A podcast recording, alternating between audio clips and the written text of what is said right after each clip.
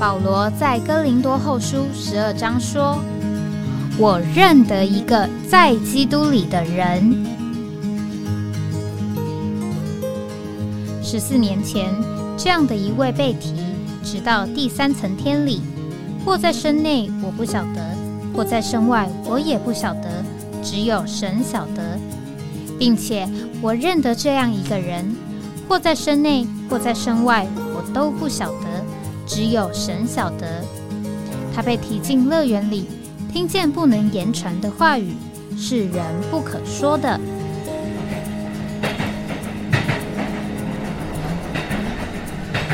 哎，我在哪里？欢迎回到哎，我在哪里？啊，这个是关于我们读尼弟兄三次公开啊见证的第二段的节目。那。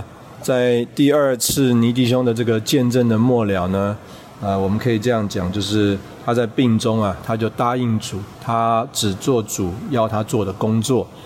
那所以呢，啊，他在那里就有一个负担。他说：“神给我看见，在各地教会必须兴起一般得胜者，如启示录二三章所说的，做主的见证人。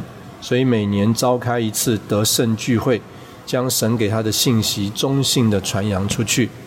第二，建立地方教会，主呼召他来侍奉，不是重在各地开复兴布道会，使人多听圣经的道理，不是本身要做一个布道家。主所给他看见，要在各地建立地方教会，来彰显他自己，并站在地方的立场上，做合一的见证。使圣徒们在教会中各尽功用，过教会生活。神所要的不仅是个人追求得胜、追求属灵，乃是要得着一个团体的荣耀的教会，献给他自己。再来，他说：主若延迟回来，就需要兴起一班青年人，继续第二代的见证与工作。啊，所以在这里，他说不是要开神学院或圣经学校。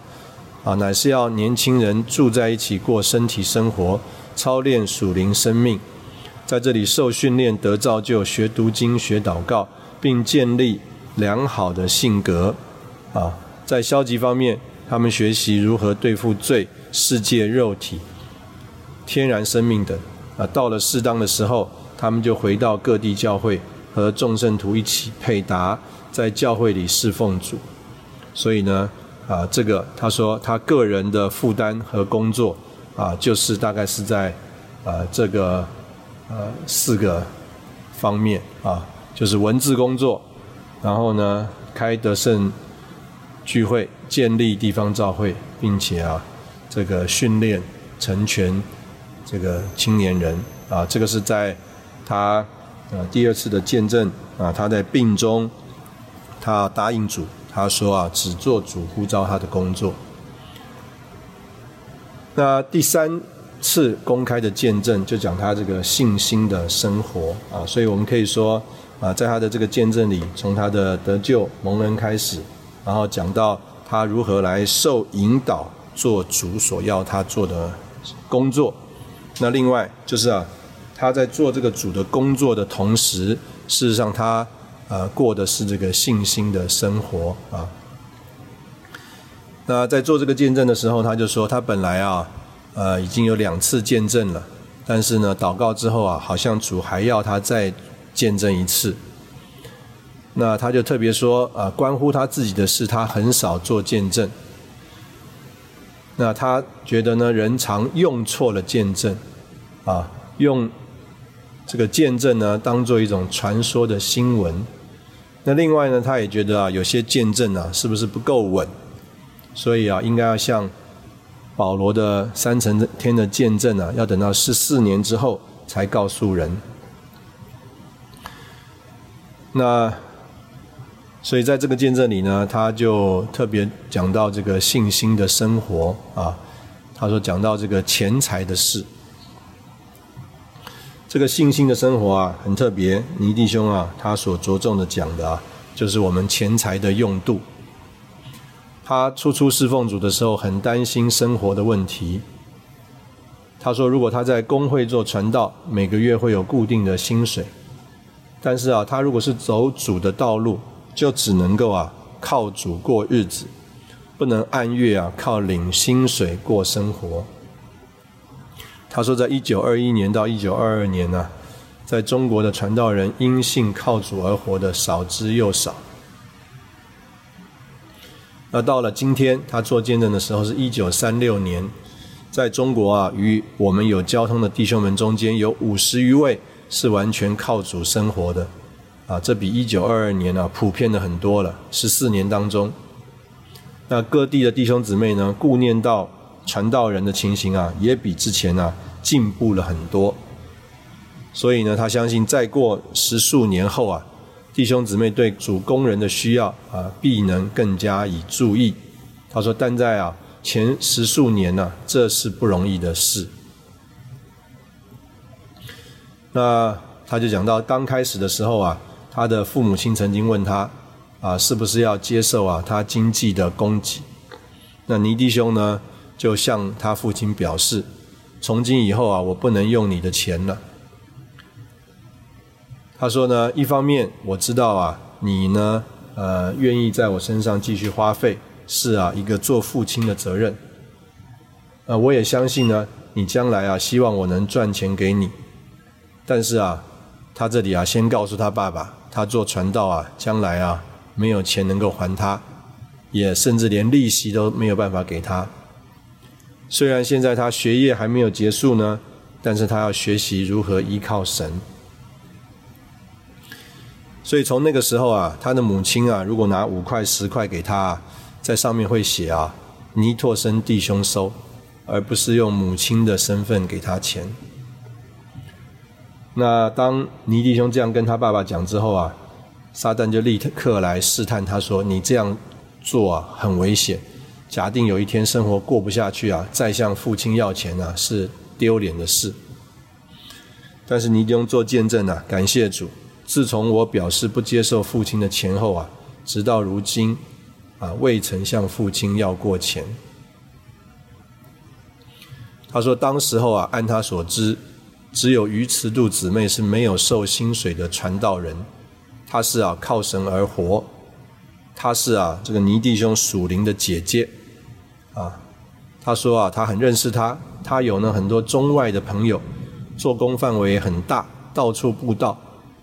那尼弟兄的情形刚好相反，顾念他的人也很少，所以啊，他啊就觉得为难。所以当尼弟兄在主面前仰望的时候呢，主就对他说：“你若不能凭信而活，你就不能为我工作。”那我知道啊，你一定知道这需要活的话和活的信心，来侍奉这一位活的神。他说有一次他数啊，钱包里的钱只有十几块，不久就会用光了。他忽然想起啊，沙勒法的一个寡妇坛内只有一把面，瓶里只有一点油，并没有两把面。所以虽然他不知道神用什么方法来维持他的生活，但是他知道神总是有办法。一九二一年。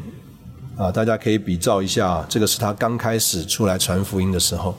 有一次，他与两位同工先到福建一个地方布道，之后要到另一个地方去。他的袋中只有四块钱，不够三个人的车票。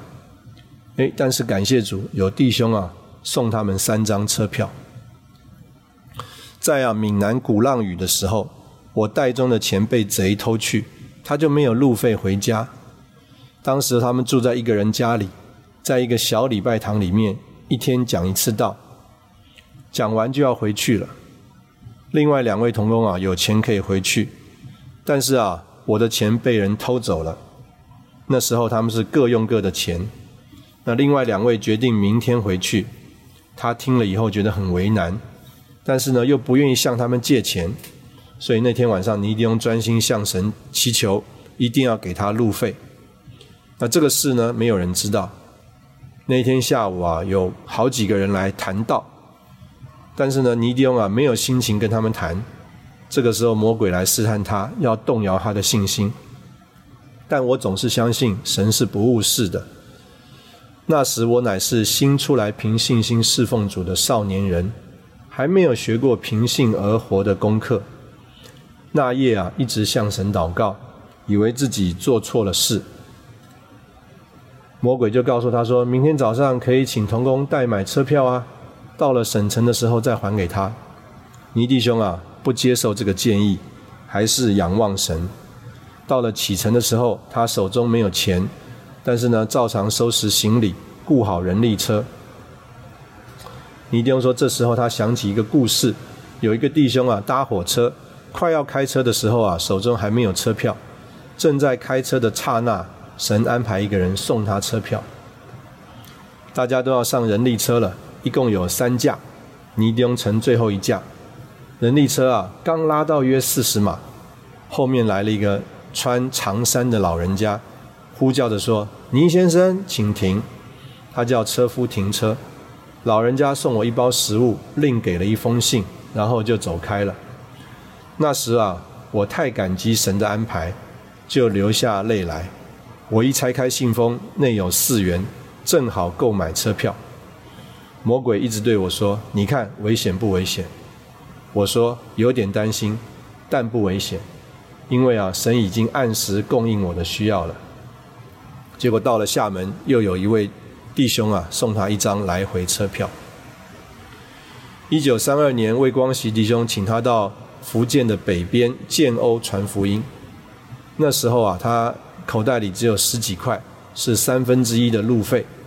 他决定啊，礼拜五晚上动身，就在啊周三、周四两天啊一直祷告。但是呢，钱还没有来啊，意思他只有三分之一的钱呐，还不够去。礼拜五又祷告，还是没有钱，并且里面有个感觉啊，还要把其中的五块钱啊给另外一个童工。主啊！的话说：“你们要给人，就必有给你们的。”尼丁说：“我本来不爱钱财，但那日我实在爱钱，要拿出来很难。我又向主祷告说：‘主啊，你若要我拿出五块钱来，我愿意。’但我里面是不愿意的。”尼丁说：“他被撒旦欺骗了，以为啊祷告之后可以不必拿出五块钱来。”尼丁说：“他一生啊，就是这一次为着钱落泪。”至终我顺服主，就将那五块钱送给那位童工。钱送出去后啊，我心中充满了天上的喜乐。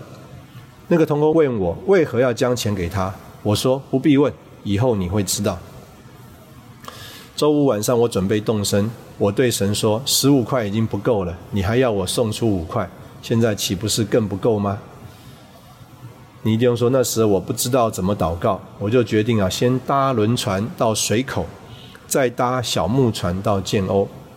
我只花一点钱到水口，轮船将到时，我觉得啊，不照自己的心意祷告，结果会更好。所以我对主说：我不知道如何祷告，求你替我祷告。我又对主说：你若不给我钱，求你为我安排一只廉价的船。当我一到水口。”有很多船夫来向我兜生意，其中有一位开价只有七块钱，这价钱是在我预料之外的。平常的路费比这多几倍，我就问船夫为何他收费这么便宜。他说啊，这只船啊是县长包用的，我在船尾可多收一个客人，所以不在乎船费多少。但你要自己买小菜吃。我口袋中啊本来只有十五块，后来啊送一个童工五块。小轮船费数角，木船七块，买小菜一块多。到建瓯的时候啊，还剩下一块五。感谢主，赞美他，他的安排总是好的。在建瓯工作完毕后，我准备回福州，问题又发生了。我没有足够的路费回去，我是决定下一周动身，所以我一直祷告到周六。这次我心中有把握。就想起未离福州时，神要我送五块给一位童工，但当时我舍不得送出去。那时我读到路加六章三十八节说：“你们要给人，就必有给你们的。”我就抓住这句话对神说：“你既然如此说，我求你照着你的应许，为我预备路费。主日晚有一个英国路教士，他实在是清楚得救并且爱主的弟兄。他请魏弟兄和我吃饭。晚餐时，他告诉我，因着我的信息，他和他的差会得到很大的帮助，并表示要负责我来往的旅费。我对他说：“已经有人负责了。”我的意思是神负责。他就对我说：“当你回到福州时，我要送给你，呃，魏克斯先生，啊，一位主在日本所大用的福音使者所做啊工作的炸力一书。”我立刻觉得良机失了。我所需要的乃是路费，不是一本书。我有点懊悔，不接受他的供应。吃完晚饭，我与魏弟兄一路回家。我拒绝了路教士的供应。使我单单信靠神，但我心中仍是有喜乐和平安。魏弟兄不知道我经济的情况，我有点意思向他借路费，等到回到福州时再汇给他。但神不许我向他表示，我深信天上的神是可靠的。我要看神如何来供应我。第二天要动身时，我口袋里只有数角钱。很多弟兄姊妹来送行，有人将我的行李挑走了。我一面走一面祷告说：“主啊，你不会只将我带到这里来，而不将我带回去。”走到半路，那位路教士派人拿了一封信，信上说：“虽然有人负责你的路费，但我觉得应该有份于你在这里的工作，好不好？让我这年老的弟兄得这份呢？”请你为这缘故收下这一点钱吧。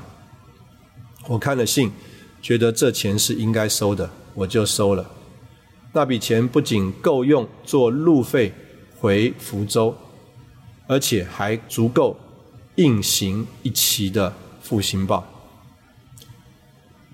当我回到福州之后，那位曾收到我所送五块钱之童工的师母来问我。你临走时，你想自己不够用，为什么忽然送五块钱给我的丈夫呢？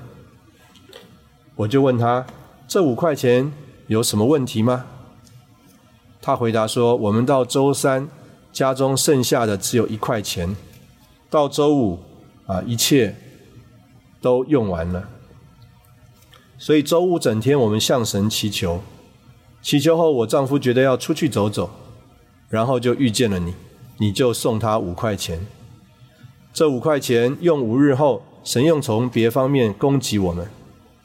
他流着泪继续说：“那日你若不给我们五块钱，我们就要挨饿了。我们挨不挨饿不要紧，但神的应许何在呢？”我听了他的见证，心中充满喜乐。主借着我用那五块钱供应了他们的需要。主的话实在是信实的，你们要给人，就必有给你们的。这是我一生所学的功课。我现在有经验，我手里越没有钱，神就越给我们钱。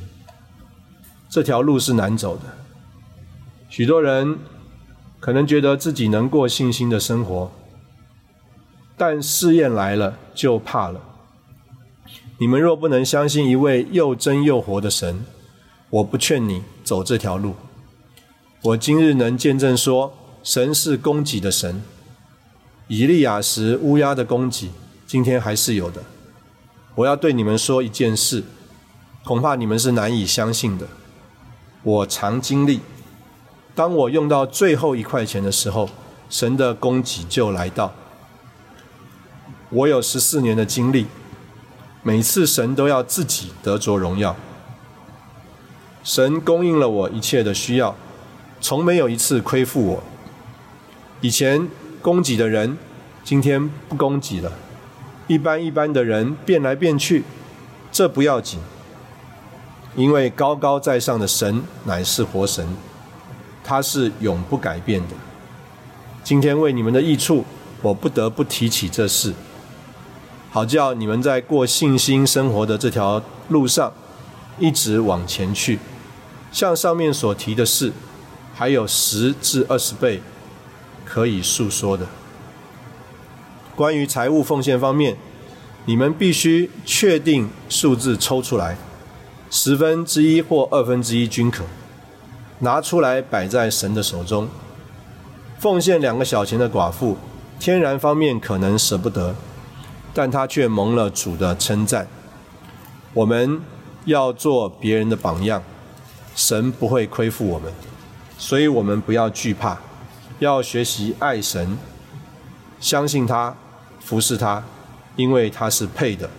我们要感谢他，赞美他，因为他有说不尽的恩典。阿门。当我在读这一段的时候，我就呃，里面真的有在菲利比书保罗所说的呃这一段话的感觉啊，我也愿意读啊这一段菲利比书第四章第十节开始。保罗说：“我在主里大大的喜乐，因为你们对我的思念，如今终于重新发生。你们向来就思念我，只是为得机会。我并不是因缺乏说这话。”因为我已经学会了，无论在什么境况都可以知足。我知道怎样处卑贱，也知道怎样处富余，或饱足，或饥饿，或富余，或缺乏。在各事上，并在一切事上，我都学得秘诀。我在那加我能力者的里面，凡事都能做。然而，你们有份于我的患难，乃是美事。菲利比人呐，你们也知道，我出传福音离开马其顿的时候，在瘦瘦的账上，除了你们以外，并没有一个教会与我有交通。就是我在帖萨罗尼迦，你们也一次两次的打发人攻击我的需用。我并不寻求什么馈送，只寻求你们的果子增多，归入你们的账上。但我一切都收到了。并且有余，我已经充足，因我从以巴佛提受到你们的馈送，如同馨香之气，可收纳的祭物，是神所喜悦的。我的神必在荣耀中照着他的丰富，在基督耶稣里，使你们一切所需用的都充足。愿荣耀归于我们的神与父，直到永永远远。阿门。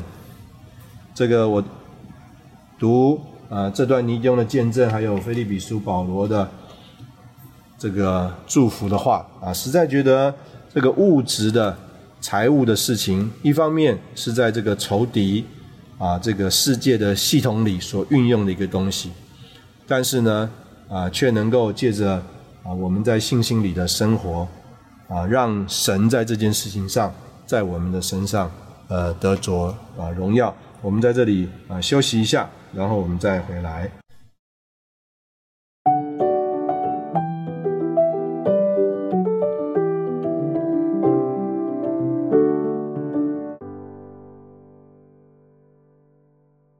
欢迎回到哎，我在哪里？这个尼迪翁继续在呃他的这个见证里说到，在文字工作上他如何仰望神的供给啊，特别他做这个啊一个认罪的见证。从一九二二年我就开始印福音单张，因为有的人从来不去福音堂听福音，所以应当将福音送到他们那里去。我将稿写好后，就开始为印刷费及发行费祷告祈求。神对我说：“你若要我答应你的祷告，你就要除去自己一切的拦阻。”在主日，我就以“除去一切的拦阻”为题目来讲道。那时有很多人批评我一个同工的妻子，她是我们中间的姊妹。聚会之后，她站在门口。当我进去讲道时，我看着她，心中也批评她，以为啊别人对她的批评是真的。当我讲完离开会所时，我向她打了一个招呼。之后，我为印刷的事又向神祈求。说啊，我已经除去了一切的拦阻了。神就对我说：“你讲什么道？你批评那位姊妹，这是一个祷告的拦阻，你应该除去。你要去向他认罪。我答说：“心中的罪不必向人认。”神说：“不错，但你的情形不同。以后我想要去认罪，到见面时有五次想认又不认。虽然我想去认罪，但我觉得他本来是很佩服我的。我若啊认罪，他就要轻看我了。我就对神说：‘你叫我做别的事是可以的，向他认罪我就不愿意了。’我继续向神要印刷费，但神不听我的争辩。”一定要我认罪。到了第六次，我靠着主的恩典向他认罪。两人带着眼泪彼此认罪，彼此赦免。我们充满了喜乐。以后二人在主里更相爱。不久有邮差送来一封信，里面有美金十五元。信中说：“我喜欢分发福音单张，觉得要帮助你印福音单张的事。”当我除去一切拦阻后，神就听我的祷告。感谢主，这是在印刷的事上我第一次经历神答应我的祷告。那时我们每日约分发千余福音单张，每年印发约两三百万张，供应各地的召会。自开始文字工作后，数年中神都听我的祷告，供应我们一切的需要。主又要我办复兴报，免费供应人。那时全中国属灵的报都是卖钱的，只有我出的报是白送的。我的编辑室是一个小房间，我常在里面写稿，稿写好了就复印，没有印报款就求神供应。想到自己所做的就笑起来，因为没有钱就复印了。我一生一世都不会忘记。当我笑还没完，就听见有人叩门。我开门见一中年妇人，她常来聚会，但我心对她非常冰冷。她是有钱的人，但她很爱钱，看一个小钱如一元大洋钱。我心想，她怎么会给我钱为着印报用呢？我就问她有何事来。她回答说：约于一小时前，我心中觉得不安。当我向神祷告，神说我不像一个基督徒。因为我从来没有好好的奉献过，我太爱钱财了。我就问神要我做什么，他说你要奉献钱为着我的工作用。说完他就拿出三十块大洋钱放在桌上说，随你怎么用。那时我看见报稿在桌上，钱也在桌上，我感谢主，也没有谢谢他。他走了以后。我立刻去印刷所接洽印刷的事，他送我的钱够印一千四百本报，包装费及邮费，另有人赠送。今天每次出版总在七千多本以上，所有的费用都是像上面所述的情形。神按时供应我，我从来不做向人募捐的事，有时人还求我收钱，在这一切事上。我一直是单单仰望他。人在钱财的事上处理不好，在许多别的事上必定也做不好。我们必须专一仰望神，永不可做丢主脸的事。人送钱给我们，我们乃是替基督收钱，千万不可做求人的事。我感谢神，自我向父母宣告不用他们的钱后。我还在学校读两年书，我虽不知道供给是从哪里来的，但有需要时，神总是供给。有时似乎实在是危险，但神是从来不误事的。我们尝试依靠人，神是不要你仰望人。我们要学一个功课：一面收入，一面付出，千万不可似死海，只有流入。而无流出。我们要视约旦河，一面有流入，一面有流出。旧约的立位人是专门侍奉神的人，但他们也要奉献十分之一。这个我们读啊，尼迪翁讲到啊，这些在财务上的见证啊，里面实在是非常的受感动，并且受这个激励。那我们呃在刚刚读到这个三段的见证，讲到他的得救与蒙恩，啊，讲到他如何能够真的叫做看见主是在他不管是天上甚至是地上啊唯一所爱慕的。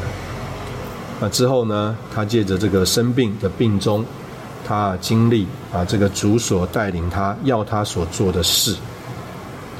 那我们之前曾经提过啊，这个尼迪翁他有。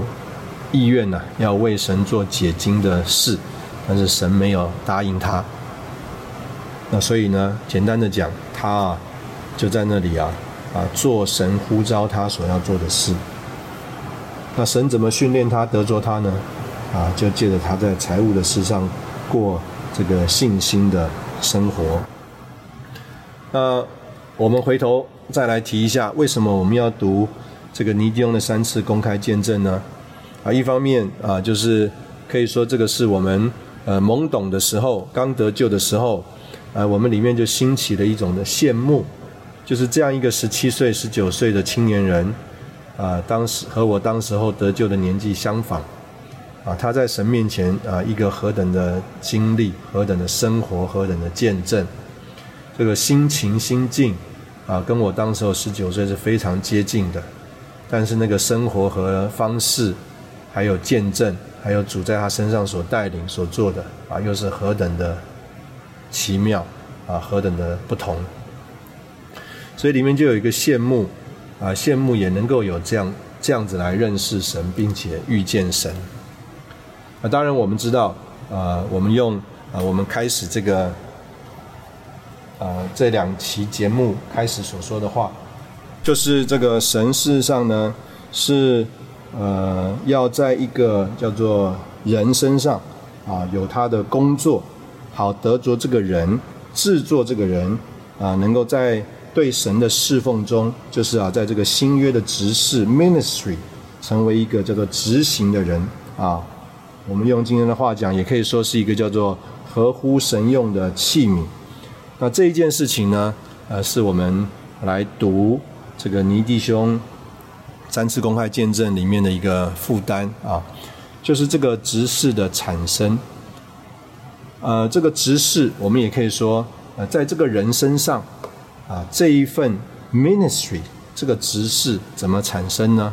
当然啊，我们就说这个实在是借着叫做啊一个启示，加上啊在他身上这个受苦的啊情形啊，或者是环境神的制作。那我们怎么领会啊？在这个所谓神独一的这个 ministry 独一的这个执事当中，我们怎么样啊有份，或者是我们怎么样啊？甚至我们讲成为啊，在这个执事里面有份的这个人呢？这个在呃读神语学院的这个人里面呢，呃，我知道他们呢一定读我们中间的两本书，一本书啊叫做《人的破碎》。雨淋的出来，就是啊，他们啊要当牧师啊，啊，他们要为神侍奉啊，总是希望他们在他们身上有这个所谓的炸力啊，就是我们刚刚读这个尼弟兄的这个见证里面呢，啊，就能够看见呐，就是当他在那里服侍神，带了很多人得救以后，他希望能够为神做更多的事，所以他就盼望能够得着这个恩赐啊，得着这个能力，甚至啊。我们讲那个陆陆弟兄啊，送他一本书啊，那本书的题目也叫做《工作的炸力》。所以对于服侍的人来说啊，大家都有一个这样的盼望，就是啊，在他的服侍上有能力，能够有开展。那另外一本书呢，就是啊，这些人呢，呃，神学院的学生呢，他们之后是要做传道，甚至要做牧师，那他们就在这个会堂里，他们最重要的工作就是要讲话。所以呢，他们最爱我们中间那本书啊，就是这个神话语的执事啊。所以呢，啊，等一下我们可能就啊，呃，借着这个神话语的执事里面的呃一些内容，我们来看看我们所要谈的这个题目，就是啊，在这个独一的直视里面啊，这个直视怎么产生呢？我们休息一下，等一下再回来。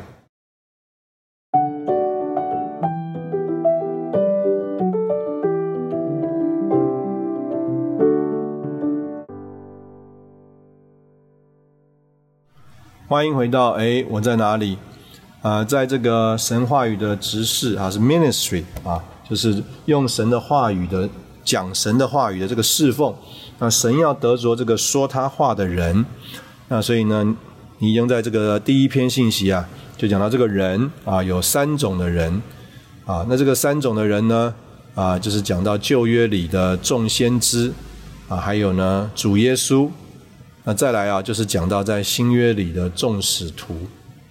那我们就想说，这个神到底他是要用一个什么样的方式来得着人啊说他的话呢？在旧约里啊，甚至是啊这个贪财的巴兰呐，他都能够说神的话，甚至啊这个驴子啊也能够啊说啊啊神的话。那这里呢，就讲到特别讲这个巴兰呢，就是啊，当巴兰有感觉的时候，他的那个感觉是错的，在神的面前是被定罪的。但是当他在神的漠视之下的时候呢，他的说话却是说神的话。所以啊，我们就看见了这个说话的人和神托付他漠视他所说出来的话是分开的。他的感觉是错的，在神面前是被定罪的，是黑暗的。但是啊，哎，他却是有神的漠视。那另外一方面呢，相对来说有一个人叫摩西，大部分呢他是按着神吩咐他的在那里说。那但是呢，有的时候啊，这个神也凭着他在神面前的感觉在那里说，而神呢也承认摩西所做的不错，也承认是神的话。当然，这个只是一个原则啊。旧约里面呢。都是神的话临到他们，他们说出来的。那再来就是主耶稣，主耶稣啊，就是化成为肉体啊，他就是神的话的自己。那再来呢，就是啊新约的这个使徒啊，这个新约的使徒，我们可以这样说啊，因着啊这个这个新约的使徒啊，他们和主耶稣是不同的。主耶稣就是话来成为肉体，而这些新约里的使徒啊，这些所谓的话语的执事 （minister），他们是先有肉体的，先有肉身的。但是这个肉体、这个肉身呢，因为他们要成为说神的话的人，要所以呢，他们就必须按着神的话的要求来被改变。而这个肉身的思想被改变，感觉被改变，意见被改变的需要。是因为要叫他们这个肉身能够配得上这个神的话，所以呢，在新约里这个话语的执事啊，他们不同于旧约里的话语的执事，也不同于主耶稣的话语的执事。主耶稣的执事是完全主观的，因为这个话就是他自己；而新约里的执事啊，是旧约里的先知的执事，加上主耶稣的执事。一方面有神的话领导人。有神的漠视，但是又加上人的感觉、人的思想和人的意思，我们可以说叫做人的成分。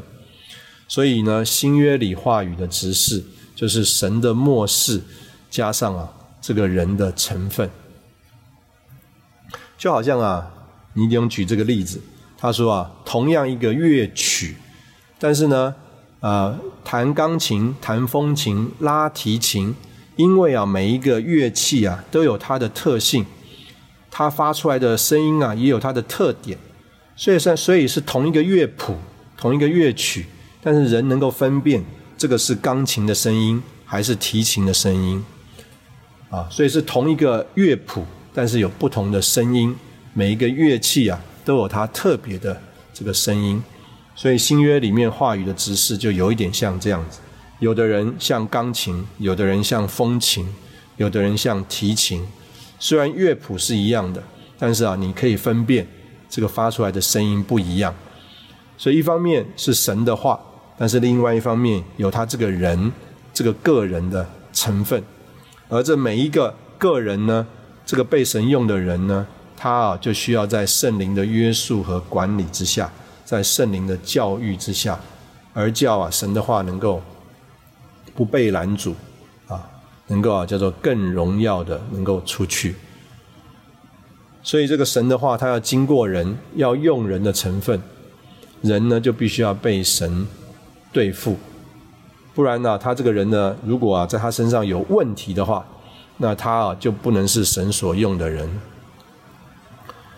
所以呢，神今天呢，不光是他的话是神的话而已，而是他的话从人的口里说出来的时候啊，哎，也要像人的话。所以尼迪翁说啊，今天神所要的实实在在是神的话，也实实在在啊是人的话。我们读新约啊，看见哪一节圣经不是人说的呢？新约啊，从头到尾的特点呢，就是都是人说的话。尼迪翁在这边说啊，是顶人的意思，就是说，哎，一听就是人话，是人道不能再人的。但是另外一方面呢，是顶神的，完完全全是神的话。神在这里不光是要他的话，神要他的话是他的话在人的话里面出来。那这个就是啊，叫做新约话语的直视。所以我们用呃尼迪翁的这个发表，我们就清楚啊，这个我们刚刚提到。说这个执事的产生啊，这一份新约的执事，我们要在里面有份啊。其实很重要的就是啊，不只是说那个话，而是我们这个人需要啊被神得着。那这个实在是一个呃非常重要的事。我们在用刚刚这个尼迪兄啊讲到他这个文字工作仰望神啊，这个给他印刷费的这个见证啊，我们来来提。就是他跟他在这个主日的信息里面呢，他说要除去一切的拦阻。我相信他讲的话完全都正确，都是照着圣经，没有问题，并不是他讲的话有什么不对。而神在那里对付的是说啊，他里面对那个姊妹的意见呢，就成为他跟神的拦阻，而这个拦阻他没有除去。那尼弟兄呢？他啊，就跟神呐在那里计较，就说这个是他个人的里面的情形，那个姊妹并不知道，他只要跟神认罪就好了，他不需要去跟这个姊妹认罪。但是无论如何，神啊，就像他一开始所指出的，神只要指出这件事情，神就不会让步。所以一次、两次、三次、四次、五次，他就觉得说，若是他认罪，向这个姊妹认罪。这个姊妹原来很尊敬他的，一定啊就啊轻视他了，他就实在开不了口。他说一直到第六次啊，他又去跟主祷告，主就指着这个是他跟神之间的拦阻啊，那这个费用也没有下来啊。哎，我觉得啊，这个也是主在我们身上啊做的一个非常特别的事。我们这个人要顺服，真的不容易。不只有神在里面的催促，更啊有神在外面环境的安排跟限制。所以一方面我们也可以说是里面催促，但是另外一方面我们也可以说在这个环境啊这个压迫，叫尼弟兄啊他不得不去和这个姊妹认罪。那当然这个认罪啊的结果是甜美的，他们两个彼此更相爱，同时呢主啊也就把。他印刷所需用的费用啊，就啊供应到尼迪翁的需要里面。所以在这里啊，我们就看见这个尼弟兄他要成为这个叫做神的话语的执事，他所说的话，要成为这个新约的执事的一部分。不只是他讲的这个话是出于圣经的，不止这个他讲的话是啊叫做是对的，是没有缺陷的。更是他这个人，所以呢，在这个神话语的执事这里啊，这个尼丁在这边讲说，要有这个人的成分。那这个人的成分呢，啊，说实在的，呃，还不一定是叫做这个人是钢琴、这个提琴还是风琴的问题，是这个人呐和这个画是不是同一个？所以啊，这个。你弟兄啊，就在这边讲到这个保罗啊，保罗的路程跟执事。我们其实啊，我们也读过，读过这段话，就讲到啊，这个保罗他在提摩太后书第四章就说，当跑的路他已经跑尽了。那尼弟兄啊，在这边讲啊，这个路啊，就是路程，就是啊，是啊，一个安排好的路，计算好的路。一个被神用的人啊，神有啊一个一定的路程给他走，这个路程是算好的路程，是指定的路程，不只是指定走什么路，也是指定走多少路。所以呢，保罗啊，他也是叫做从母腹里就分别出来。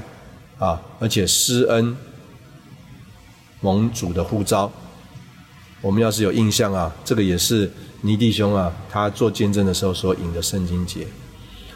保罗说：“既然乐意将他的儿子启示在我心里，叫我把他传在外邦人中，他就没有与属血气的人商量。”所以呢，尼弟兄就在这里说啊，这个当保罗啊，他还在母腹的时候，神就将他分别出来。神就把这一条路替他安排好了，等到他蒙恩得救之后，他就开始跑。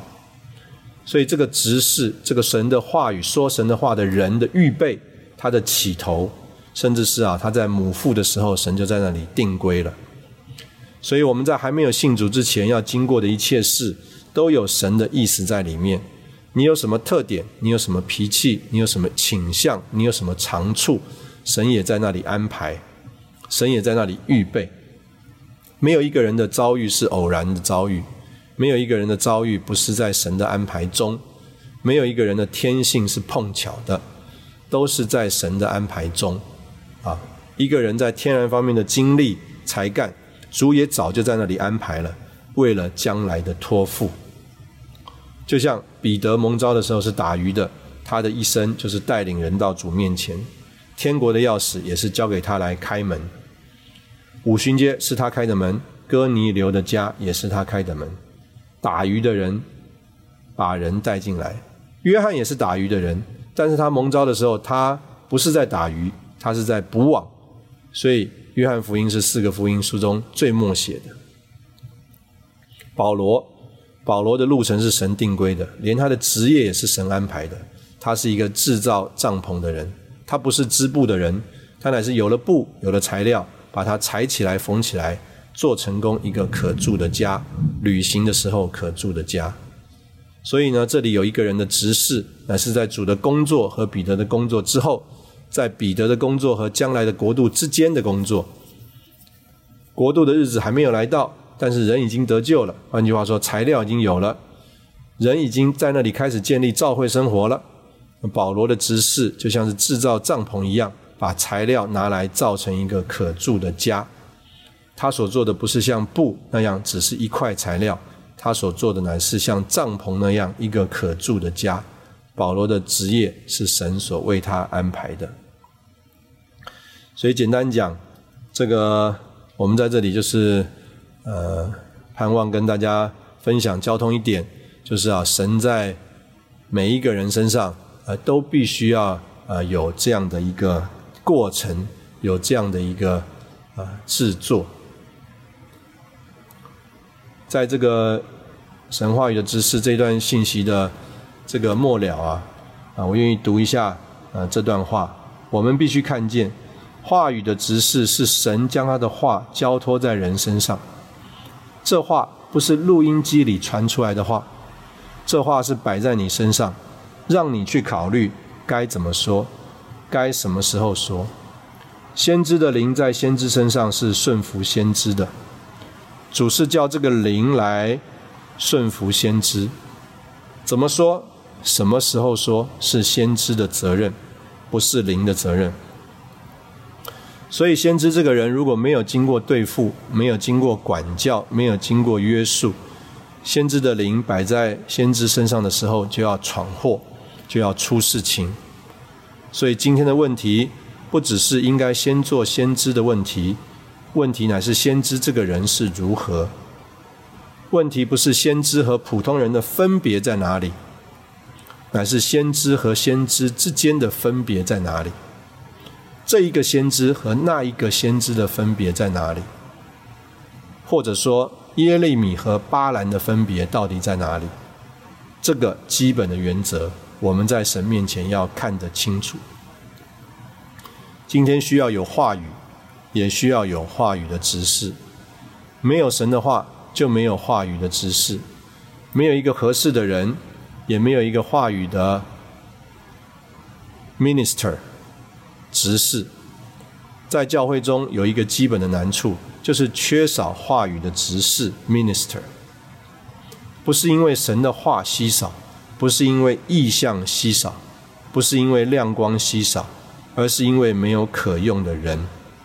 神是要先知的灵顺服先知，是什么种的先知才可以叫先知的灵顺服他呢？人如果放纵自己的肉体，任凭自己的意思做事，头脑那么大，情感那么强，叫先知的灵顺服这样一个先知还行吗？一个人在他的灵里没有十字架的记号，那一个人是狂放的人，是骄傲的人。经过了多少年，一直都打不下来。主打他一次，打他十次，都打不下来。主一次把他带到这个地步来，十次把他带到这个地步来，他还是不能顺服。他这个人就是不行。是意象少吗？亮光少吗？话语少吗？事实上是可用的。先知少，我想今天我们这个节目就先呃停在这里啊。我想我们可能还有第三段啊，我们会来交通在基督身体的这个光中，也就是呃七月六号是礼拜四啊，在这个身体的这个光中呢，我们来看所谓这个执事啊 ministry 啊召会啊 church 还有工作 work 到底怎么样在这个基督的身体的这个光中。啊，我们来有实际的配搭。今天谢谢你的收听，我们下次见。